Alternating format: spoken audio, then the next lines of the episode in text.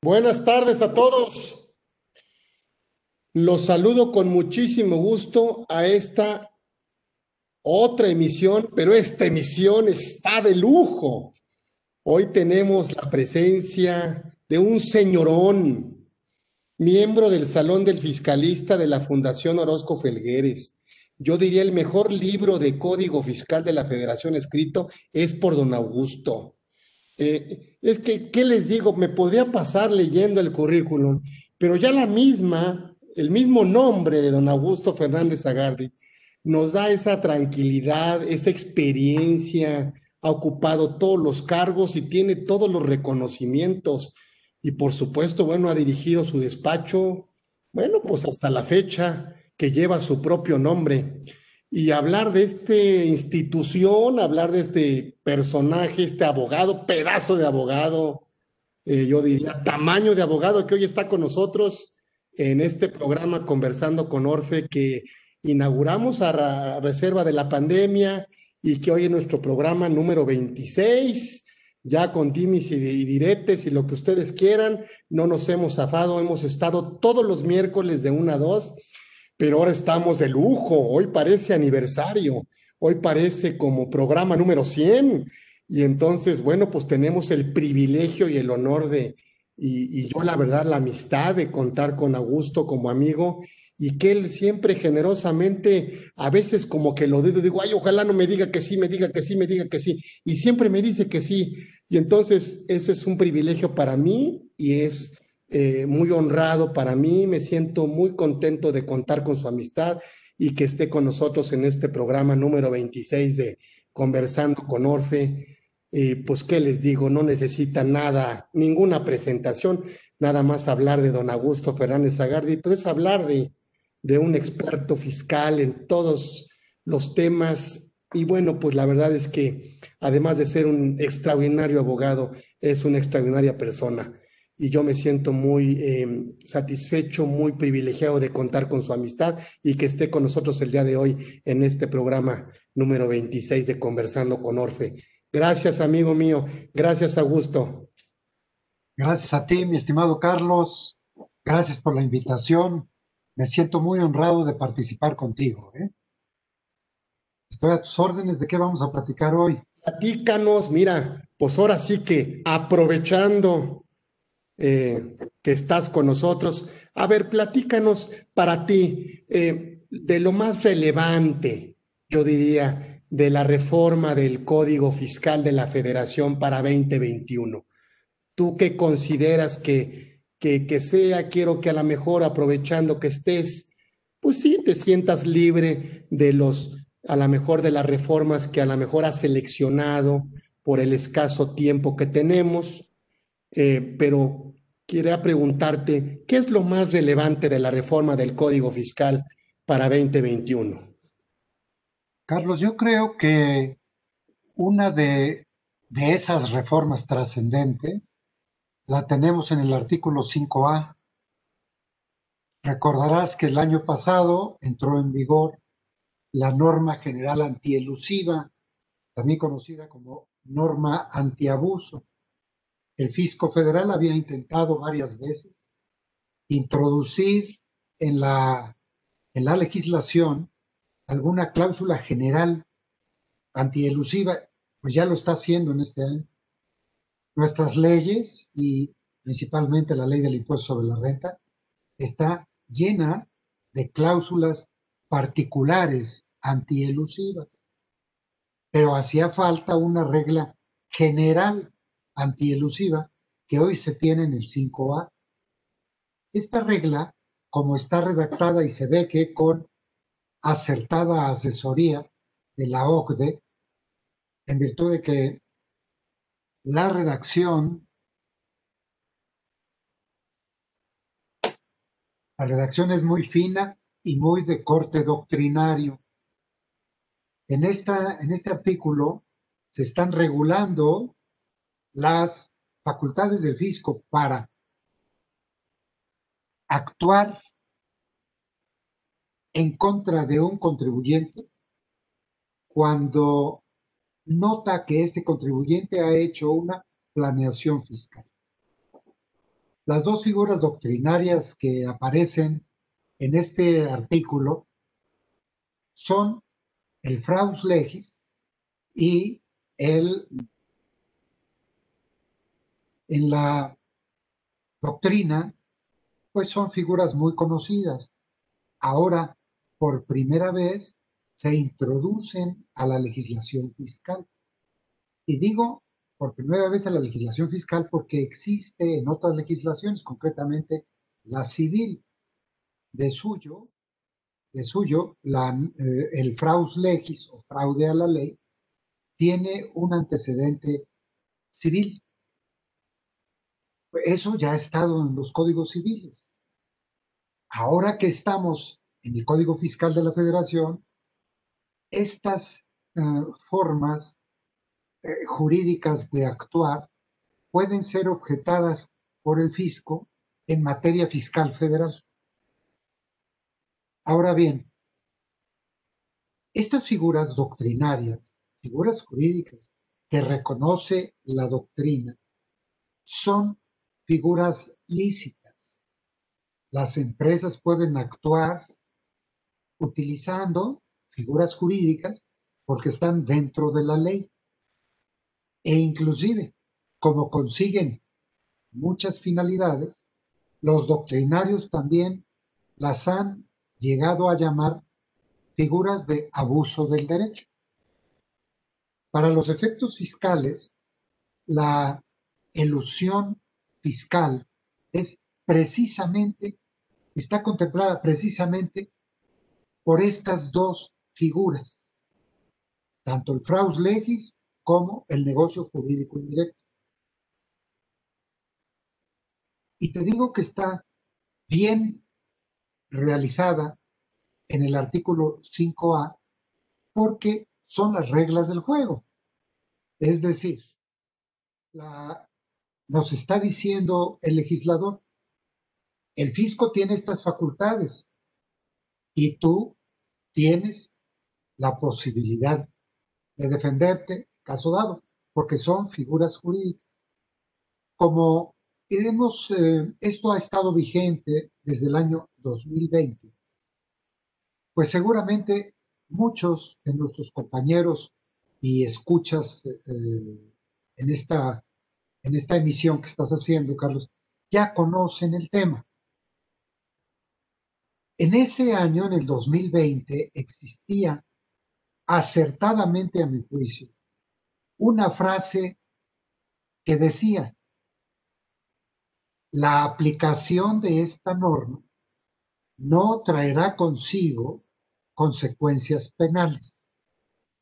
Y era una frase adecuada en virtud de que estamos hablando que en la elusión fiscal se utilizan formas jurídicas, es decir, se maneja la ley con la finalidad de eficientar el pago de los impuestos. A diferencia de la evasión, la evasión, que es una figura infractora en materia administrativa y delictiva en materia penal, no se debe confundir con la elusión.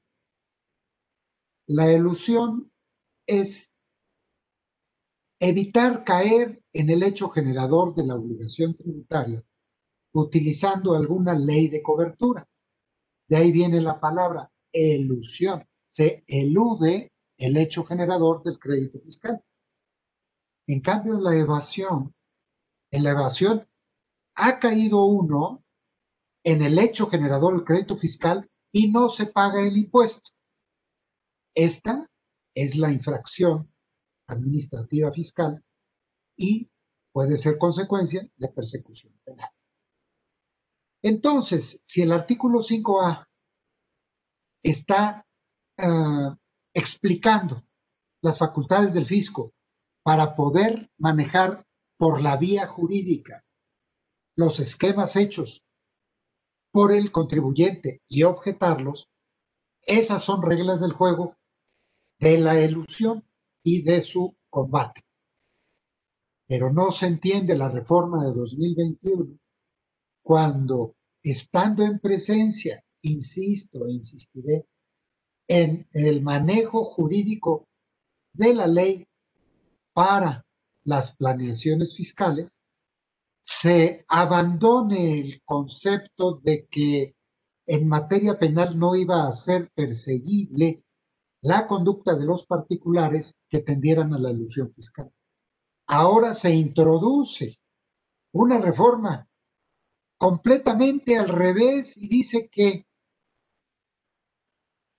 esta norma solo se aplicará en la esfera administrativa fiscal, pero que si aparecen datos de conducta delictiva, podrán ser perseguidas penalmente. ¿Qué sucedió? Que esta norma que le otorga armas al fisco para atacar la elusión fiscal, dejan escapar la frase de que esto puede ser perseguido penalmente.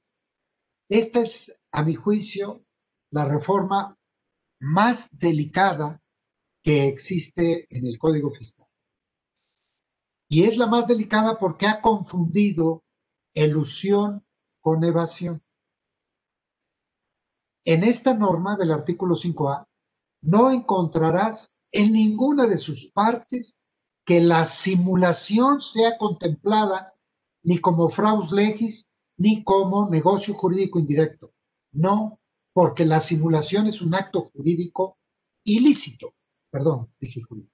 Es un acto ilícito que no está contemplado en el 5A y la persecución penal se justifica cuando mediante la simulación se deja de pagar las contribuciones. No tiene cabida esa expresión en este artículo. Yo entiendo la preocupación de la autoridad de que introduce esta norma para evitar que mediante su propia redacción la utilice alguien con conducta ilícita para decir, esto es ilusión, no me puedes perseguir. Pero la simulación no es ilusión, es evasión. Ahora, te vas a la exposición de motivos para ver qué motivó a la autoridad para este cambio. Y encuentras que dice que hay empresas que facturan operaciones falsas. Explica que hay un artículo 113 bis del Código Fiscal de la Federación que incorpora un supuesto delictivo cuando se adquieren las facturas que conocemos coloquialmente como falsas. Dice que quiere evitar que el artículo 5A sea utilizado para la defensa de algún EFO o algún EDO.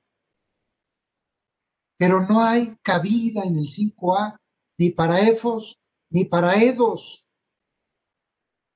Esa es la enorme confusión en que ha incurrido el legislador al aceptar lo que el Ejecutivo le pidió. La evasión está perseguida por el artículo 108, por el 109, que es la defraudación fiscal y sus equiparables.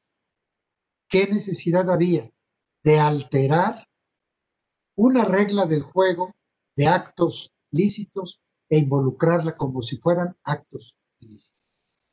Esta es para mí la, principal reforma, Carlos. ¿Qué opinas? Híjole, muy técnico, muy complejo.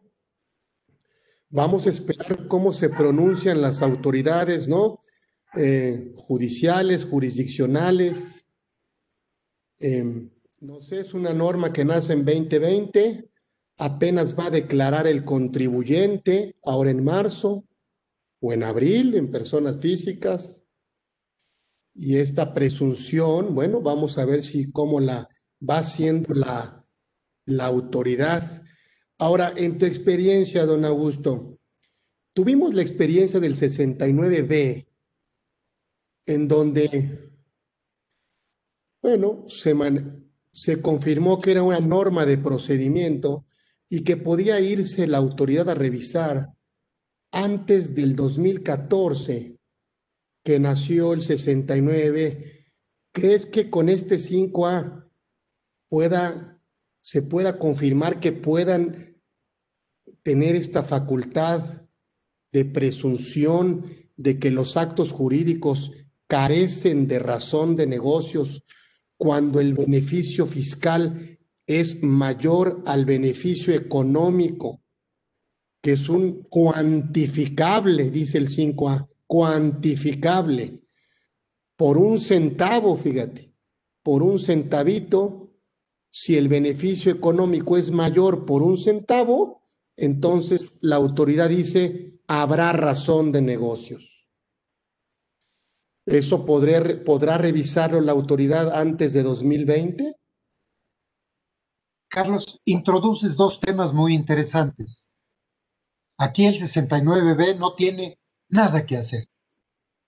El 5A no atiende a las simulaciones que sí atiende el 69B. El 69B, como bien dijiste, la Corte resolvió que no era retroactivo porque los actos eh, nulos, los actos simulados, no producen consecuencia ninguna y por ende el fisco puede resolver asuntos de antes de su vigencia, diciendo que no es retroactivo. Esto que ameritaría una exposición mucho más amplia, la dejo de ese tamaño para retornar a tu otra observación, cuando decías, y entonces el 5A sí puede revisar actos anteriores, actos anteriores a su eh, emisión, a su vigencia. No, para mí el artículo 5A solo puede ser aplicado a los actos de elusión fiscal aplicados a partir del 1 de enero de 2020. Y no puede ser aplicable hacia atrás porque sería retroactivo toda vez que el 5A determina cuestiones de substancia, no cuestiones de procedimiento. Determina la base grabable de una contribución mediante la aplicación de un procedimiento. Entonces, si un acto se hizo en 2019, no se podrá aplicar el 5A. Pero quiero insistir, Carlos, el 5A habla de temas de elusión, no habla de temas de evasión, identificando a evasión como la simulación, en donde a mi juicio la simulación sí pudo y ha podido ser atacada por el fisco desde el nacimiento del Código Fiscal de la Federación, el primer código allá por 1938. La simulación puede ser atacada por el fisco con sus facultades de determinación de las contribuciones. Esto podrá ah, estar o no en desacuerdo, colegas de tu servidor, pero tengo bases jurídicas para decirte que la simulación ha podido ser atacada desde 1938. Entonces, el 5A es por primera vez un artículo que ataca la elusión y ya son herramientas jurídicas que se le otorga al fisco. Pero el fisco, al 2019 para atrás, no podía atacar la elusión con recaracterización de actos en virtud de que no tenía tales facultades. Si hay simulación, sí tiene facultades, pero entonces no es, no es elusión, es evasión. Sin embargo, los tribunales le han otorgado al fisco la posibilidad desde antes de 2020 de determinar contribuciones cuando se enfrenta o se confronta la sustancia sobre la forma o la forma sobre la sustancia. Pero esos son precedentes que eh, pasarán a la historia del, estudio del derecho fiscal. A partir de 2020 ya tenemos la norma específica contra la elusión fiscal. Y los elementos son esos precisamente los que dijiste. Cuando carezca de una razón de negocios los actos jurídicos y generen un beneficio fiscal directo o indirecto, tendrán los efectos fiscales que correspondan a los que se habrían realizado para la obtención del beneficio económico razonablemente esperado por el contribuyente. No voy a, centrarme más en este tema porque eh, tú me pediste que era, a mi juicio, una de las reformas del 2021 importantes. Ya te la dije. La incorporación de la investigación penal en el 5A. Ese es mi punto de vista. Hay otras reformas, podemos seguir platicando. Por favor, un privilegio. Háblame de, no sé, quiero aprovechar todo, ando ansioso. Háblame del embargo de eh, precautorio, ahora este tema de, de poder eh, llevar a cabo esta medida de apremio a los terceros, don Augusto. Eh, efectivamente, es una reforma importante. Es una reforma que incide en el espacio de los medios de apremio, es decir, en el espacio de aquellos contribuyentes o terceros relacionados con él que se oponen al ejercicio de las facultades del fisco. Los medios de apremio son precisamente eso, la posibilidad que le dan al fisco para emplearlos en contra de aquellos que se oponen a su ejercicio lícito. Te voy a poner un ejemplo, Cuando los auditores fiscales van a hacer una auditoría a un contribuyente o una compulsa a un proveedor o un tercero relacionado con el contribuyente y que también les oponen, cierran la entrada, no los dejan entrar. los auditores tienen la posibilidad de solicitar el auxilio de la fuerza pública para obligar al contribuyente a abrir las puertas. Esto ya existía, ¿eh? Los medios de apremio son, primero, solicitar la fuerza pública, el auxilio de la fuerza pública. Segundo, imponer multas. Tercero, el, el aseguramiento precautorio de aquellos que se opongan. Y por último, la denuncia ante las autoridades competentes por desobediencia a un mandato legítimo de autoridad. Tenemos pues cuatro medios de apremio. Los cuatro medios ya existían antes del 2021. Bueno, entonces, ¿en qué consiste la reforma de, este, de estos artículos que son el 40 y 40A, Carlos? Pues consisten en que ahora incorporan como medida de apremio para el tercero relacionado con el contribuyente, que puede ser asegurado sus bienes precautoriamente por oponerse a la actuación de la autoridad. Esto que se dice fácil encierra muchas preguntas. La primera pregunta es, ¿qué es un tercero relacionado con el contribuyente? Pongamos el caso de una empresa. Las empresas tienen proveedores y tienen clientes.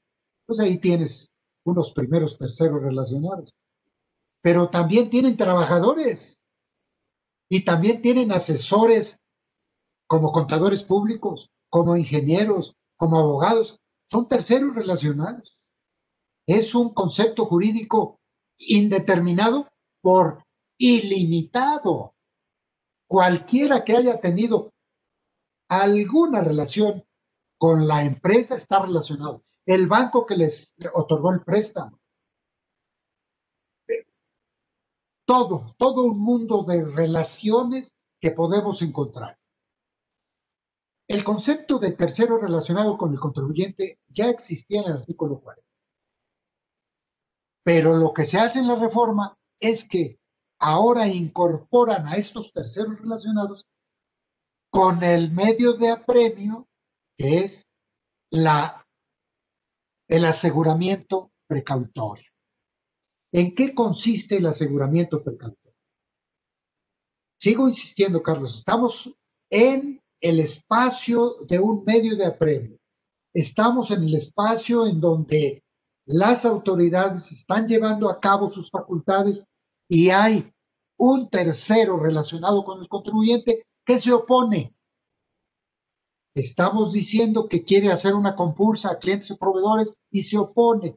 Estamos hablando de que van a ver al contador, van a ver al abogado, van a ver al ingeniero y se oponen. Ok, si se oponen, son susceptibles de ser coaccionados a que respondan mediante el aseguramiento precautorio. El aseguramiento precautorio es una forma de embargos y tenemos esto como plática adicional, tenemos cuatro embargos que en el Código Fiscal de la Federación se establecen. El primer embargo que aparece es el del aseguramiento precautorio como medio de apremio. El segundo embargo es el embargo para garantizar el interés fiscal, o sea, el embargo voluntario. Cuando ofrecemos para garantizar el interés fiscal el embargo de nuestros bienes, los señalamos y el fisco los califica y nos los acepta o nos los rechaza. El embargo precautorio que puede realizar la autoridad cuando nosotros no hemos garantizado el interés fiscal y el fisco hace un embargo precautorio. Como puede ser también cuando pides un plazo para pagar y hay que garantizar el interés fiscal, es un embargo precautorio. Y el último es el embargo ejecución, cuando ya el crédito fiscal ha quedado firme y que y queda firme porque perdimos el juicio, perdimos todas las vías de defensa, o bien no nos fuimos a la defensa y el, el crédito quedó completamente firme. Entonces, es un embargo ejecución. De estos cuatro embargos, la reforma la estamos viendo en el primer embargo, o sea, en el aseguramiento precautorio. Las preguntas que nos surgen, la primera es, ¿qué es un tercero relacionado? Pues ya dijimos, es un concepto enorme, ilimitado, todo aquel que haya tenido una actuación con la empresa. Eh, pero, ¿por qué vamos a ser objeto, los terceros relacionados, de un aseguramiento precautorio si nosotros no somos los que debemos el impuesto o los que debemos el crédito? Ni siquiera el contribuyente sabe si debe un crédito porque no se ha concluido la auditoría. Este es quizá el tema principal. No hay crédito fiscal por el cual se nos pueda hacer el aseguramiento precautorio. El legislador, conociendo la jurisprudencia anterior para el artículo 40 o en contra del artículo 40 que permitía el embargo precautorio o el aseguramiento precautorio sin tener crédito fiscal, pues entonces declaró, declaró inconstitucional el artículo 40. Entonces se creó el artículo 40A, que establece un procedimiento para establecer un crédito fiscal provisional. Ok, pero ese, ese crédito fiscal provisional le compete al contribuyente, no al tercero relacionado. De ahí, para evitar la inconstitucionalidad de esta reforma, el legislador inteligentemente también estableció entonces un monto sobre el cual se puede hacer este, este aseguramiento. Y dijo, te pueden como medida de apremio, lo tengo que subrayar porque no es cualquier acto, solo medidas de apremio porque nos opusimos al citatorio, al requerimiento, al inicio de facultades para la compulsa, etcétera. A eso me estoy refiriendo, porque fuera de este espacio de medios de apremio, no opera la reforma. El tercero relacionado con el contribuyente puede ser compelido a responderle a la autoridad so pena de un secuestro administrativo de sus bienes.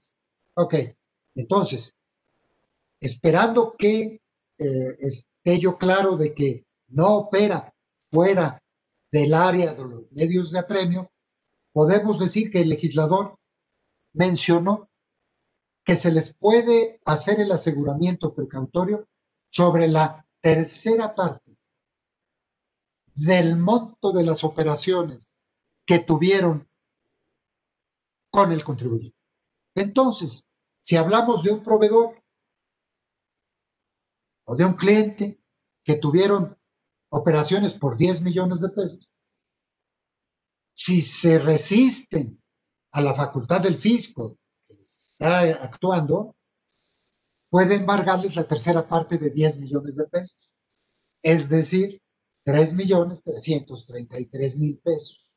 Es un monto razonable porque la pregunta es, ¿por qué el proveedor se va a oponer a decirle al fisco, fisco, yo tengo esta operación con el contribuyente, son 10 millones de pesos?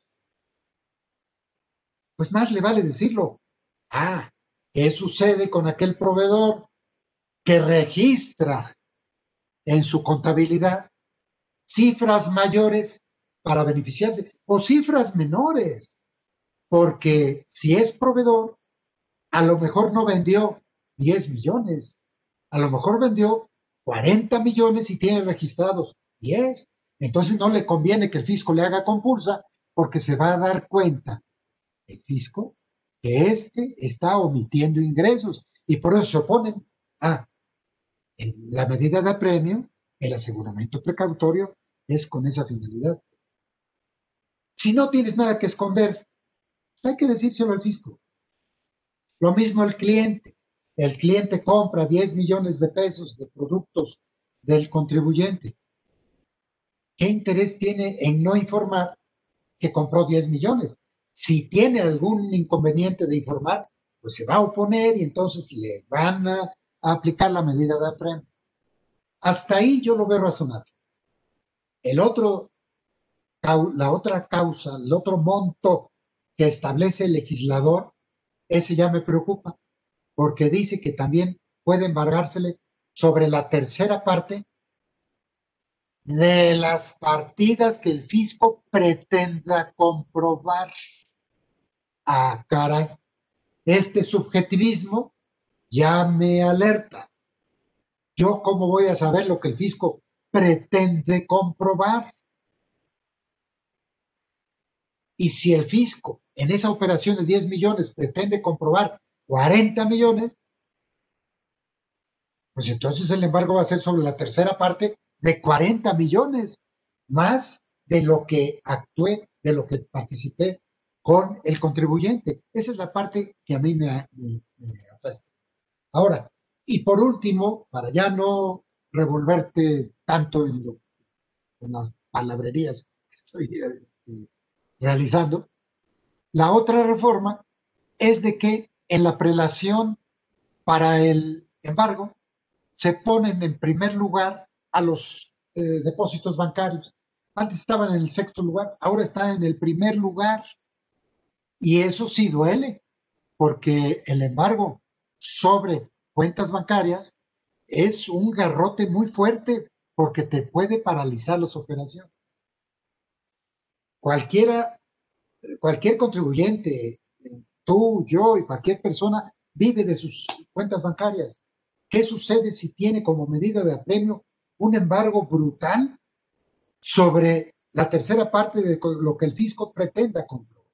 Bueno, me, alerta y me preocupa esta, esta reforma en ese aspecto, porque hay mucha subjetividad inmersa en él.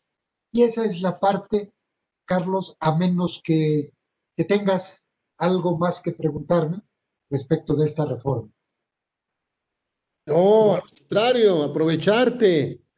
Oye, háblame de este artículo 30. Ya. Ah, de que tengo que guardar en mi contabilidad todo lo que la persona moral, el tiempo que subsista? Ok. Este artículo 30 data ya de hace bastantes años. Es el que regula que debemos guardar nuestra contabilidad cinco años. Sin embargo, tiene excepciones en virtud de que no puedes guardar cinco años la escritura de propiedad de un inmueble si todavía sigues depreciándolo después de los cinco años. Es, es una norma que a mí se me hace sensata. Debemos guardar nuestra contabilidad cinco años porque coincide con el periodo de caducidad de las facultades del fisco. Y además coincide con el otro término de la prescripción de los créditos fiscales, también de cinco años. Es una norma sensata. Sin embargo, con el paso del tiempo, el fisco ha promovido reformas en esta norma porque han sido necesarias. Por ejemplo, la amortización de pérdidas fiscales. Tenemos 10 años para amortizarlas. Bueno, si me hacen una revisión el año 10 y me piden la conformación de la pérdida, yo les digo, no, si ya pasaron cinco años, ya no tengo nada que entregarte. Obviamente no. A partir del último acto que tenga ese concepto, empezarán a contarse los cinco años. La depreciación de una maquinaria que vamos a depreciar en 10 años, Carlos. Bueno, no podemos eh, desechar las facturas en el año 6 cuando todavía estamos depreciándolo. En el año 10 es el último año. Pues a partir de ese año se cuentan los cinco en que debo conservar esa factura. Te digo, es una norma sensata.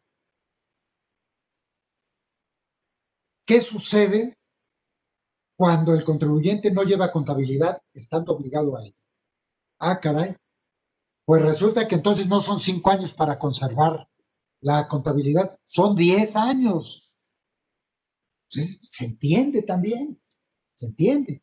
Las consecuencias de eh, un contribuyente incumplido, bueno, no las puede pagar el fisco. El fisco tiene facultades y nosotros tenemos que reconocer que el fisco representa los intereses, el patrimonio de la federación y el cumplimiento de nuestras obligaciones fiscales. Los impuestos obviamente están concebidos para mantener la estructura gubernamental y además los gastos públicos en general. Por ende, reconociendo la importancia del patrimonio federal, se reconoce que esta clase de normas que ejercen control sobre el contribuyente sean sensatas y sean válidas. Ahora bien,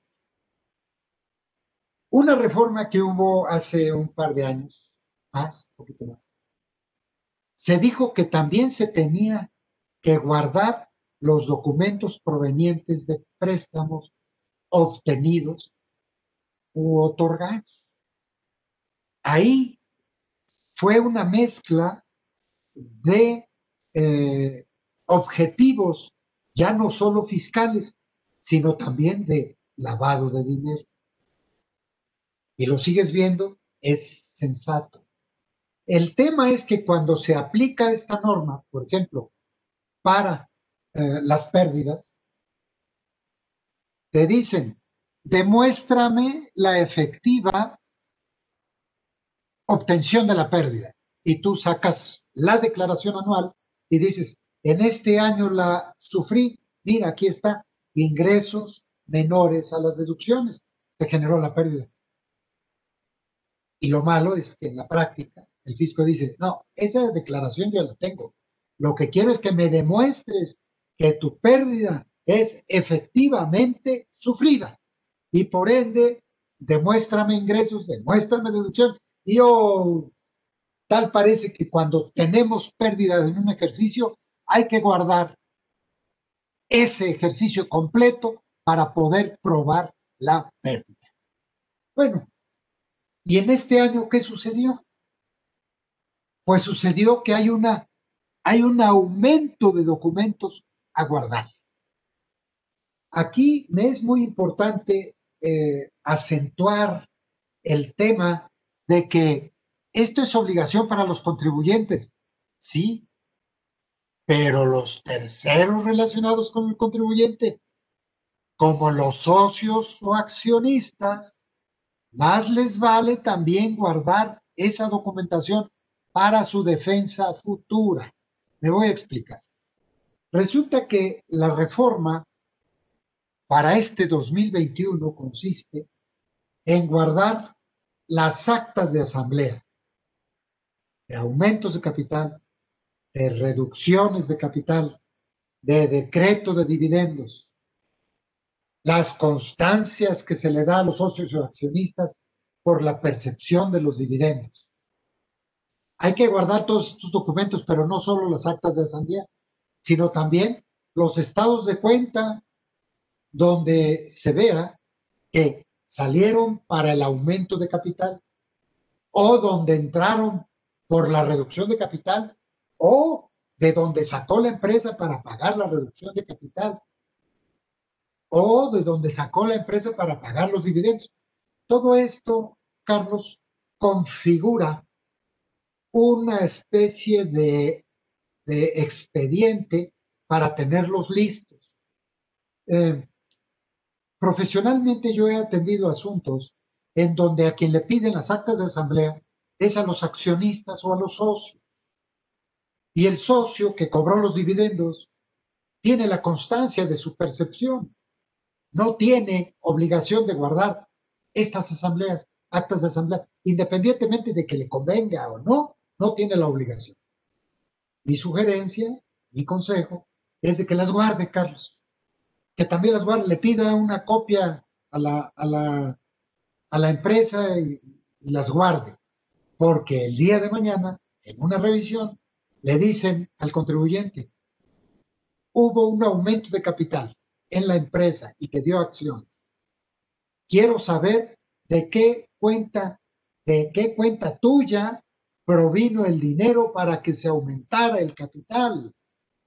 Bueno, pues más vale que los accionistas estén atentos a esta reforma porque pudiera enderezarse en contra de ellos en su calidad de contribuyentes. E inclusive hablando de las constancias de percepción de dividendos, sabemos que es un formato oficial. Ese formato oficial contiene varios renglones. Entre uno de esos renglones está la CUFIN y desde luego el nombre del accionista, el RFC, el importe del dividendo. Pues hay una multa para las empresas si no llenan completamente las constancias de percepción de dividendos. He visto que en la práctica, por alguna razón desconocida, no llenan todos los renglones, solo llenan, eh, eh, te digo, los básicos, el nombre del contribuyente, su RFC y el importe del dividendo, pero no reúnen los otros como el importe de la CUFIN, por ejemplo.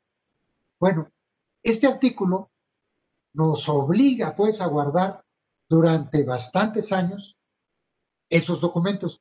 Cuando, cuando el fisco hace revisiones sobre el pago de dividendos o sobre aumentos o reducciones de capital, sí pide los estados de cuenta de quienes aportaron o quienes recibieron la disminución de capital.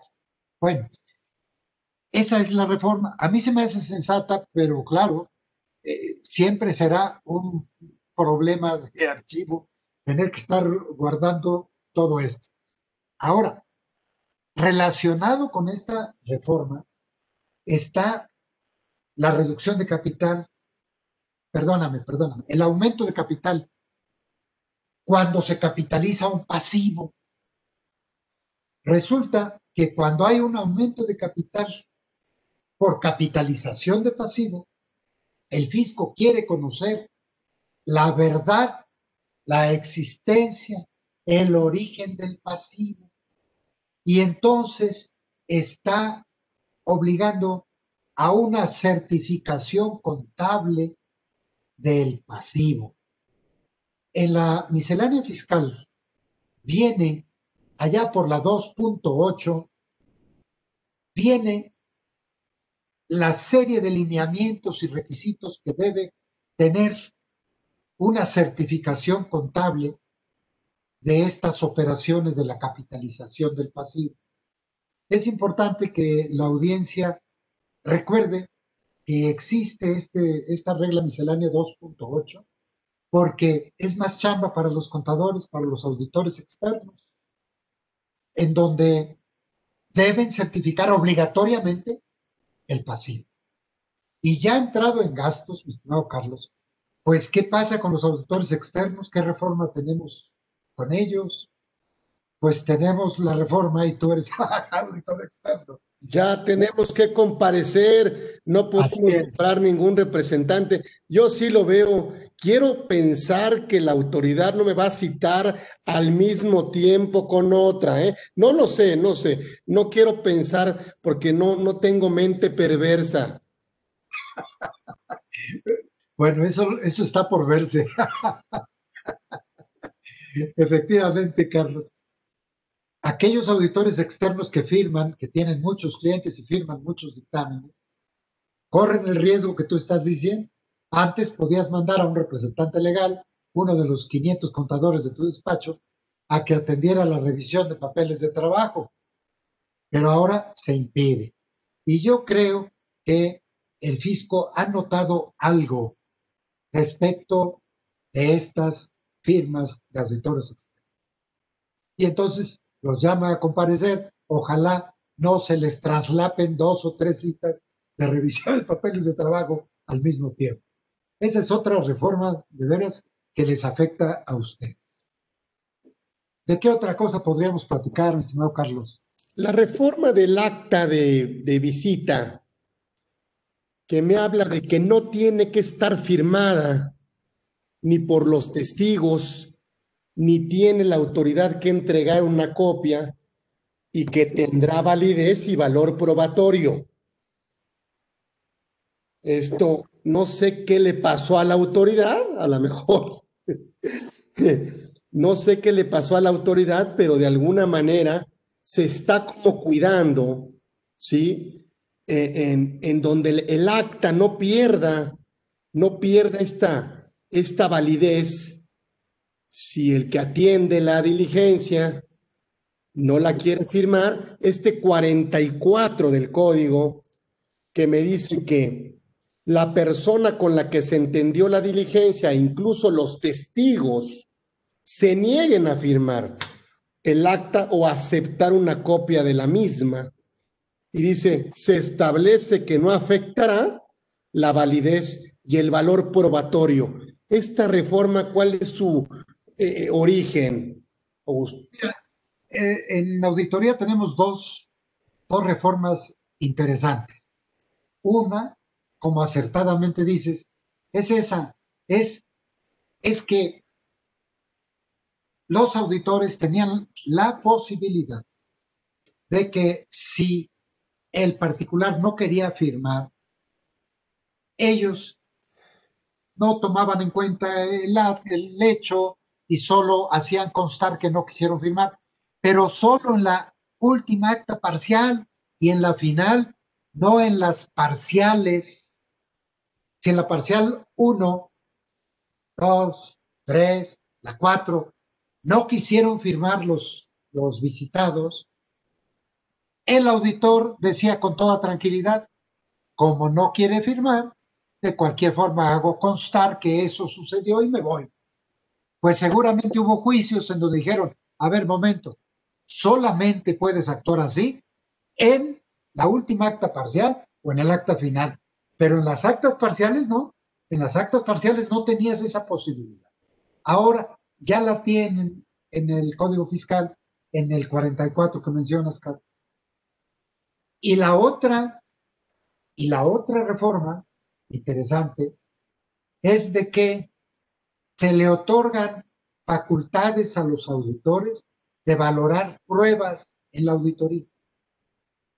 Esto que parece una práctica normal tuvo consecuencias en tribunales.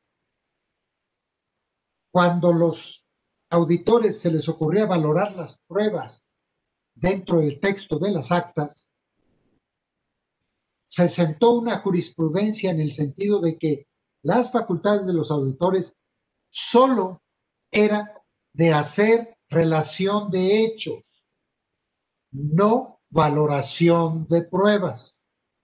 Y hubo desde el año 2015 una jurisprudencia de la Corte que hoy con la reforma queda insubsistente, queda inoperante. ¿Por qué razón? Porque ahora sí se les da en el texto de la ley la posibilidad de valorar las pruebas. Y esto, así como ayuda al fisco, también le va a acarrear problemas, porque no dice en qué acta, sino que va a ser en todas las actas. Y dice, y deberá valorar las pruebas comparándola contra las leyes fiscales. Ahora nos preguntamos, el acta final, donde valoren las pruebas los auditores, ya es una resolución que debe estar fundada y motivada desde el momento en que tengan los auditores la posibilidad de valorarlas y compararlas contra la norma fiscal. Entonces, ¿para qué queremos a subadministradores y administradores? Se les están dando las facultades de sus jefes. Ahora ellos van a poder valorar las pruebas y decidir la situación, definir la situación de un contribuyente cuando es función de sus jefes en el momento en que emiten la liquidación. Vamos a ver el grado de conflictividad que esto va a traer consigo, porque también viene la ley a definir lo que es circunstanciación. La circunstanciación es la relación de hechos que deben tener en las actas de auditoría. Bueno, infinidad de tesis y jurisprudencia del Poder Judicial de la Federación, se dice que es circunstancial. ¿Qué necesidad tenía el legislador de incorporar ahora en la norma la definición de circunstanciación? En esto va a perjudicar al fisco porque ahora tiene esa obligación de circunstanciar, dice, todos, todos los hechos, todo lo que vea. Ah, pues entonces ya no solo lo pertinente, ya no solo lo atingente al hecho que tiene consecuencia fiscal, sino ahora cualquier hecho. Esto, esto va a traer conflictos en tribunales porque los auditores no se van a poder dar abasto de describir todos los hechos detectados, aunque no lleven a omisión de impuestos. La empresa tiene cuentas, estados de cuenta de cheques, tiene muchos, tiene CFDIs, tiene multiplicidad de documentos. Ahora tienen los auditores que poner todo lo que vean. Se le olvidó al legislador poner solo lo pertinente, solo lo observado. No, ahora todo. ¿Y sabes qué? En todas las actas subrayo, en todas las actas. Así es que si tenemos 15 o 17 actas parciales antes del levantamiento de la última acta parcial, van a tener que circunstanciar en cada una de las actas aun lo impertinente. Ya veremos qué, acontece o cómo se elabora esto en la práctica. Pues, pues se, va a poner bueno. Mi querido Augusto, te agradezco muchísimo que hayas aceptado esta invitación. Bueno, tuvimos a un miembro del Salón del Fiscalista de nuestra fundación. Eso es un, estamos de fiesta. La verdad es que era un programa este, que así nació y, generosamente don Augusto Fernández Agardi acepta estar con nosotros lo vamos a seguir invitando porque necesitamos que nos adorne aquí el programa y que la verdad y aprendemos muchísimo siempre de ti. Eh, no me queda más que darte las gracias a nombre de, de, la organización que, que, hayas aceptado participar en esta emisión 26 de, de este Conversando con Orfe, que hoy ya no es un proyecto, ya es una realidad. Y que hoy, bueno, pues parece programa de aniversario. programa de porque tuvimos un grande, hoy tuvimos un grande. Y eso la verdad es invaluable para nosotros. Y gracias a los que estuvieron presentes, más de 100 personas están presentes. Gracias, colegas, amigos, y gracias aquí a, a don Augusto Fernández Agardi, que hoy estuvo con nosotros y la casa está abierta y aquí está para él. Gracias a todos. Nos vemos próximo miércoles, 13 horas. Gracias, señores. Gracias, Augusto. Gracias, Carlos, a ti.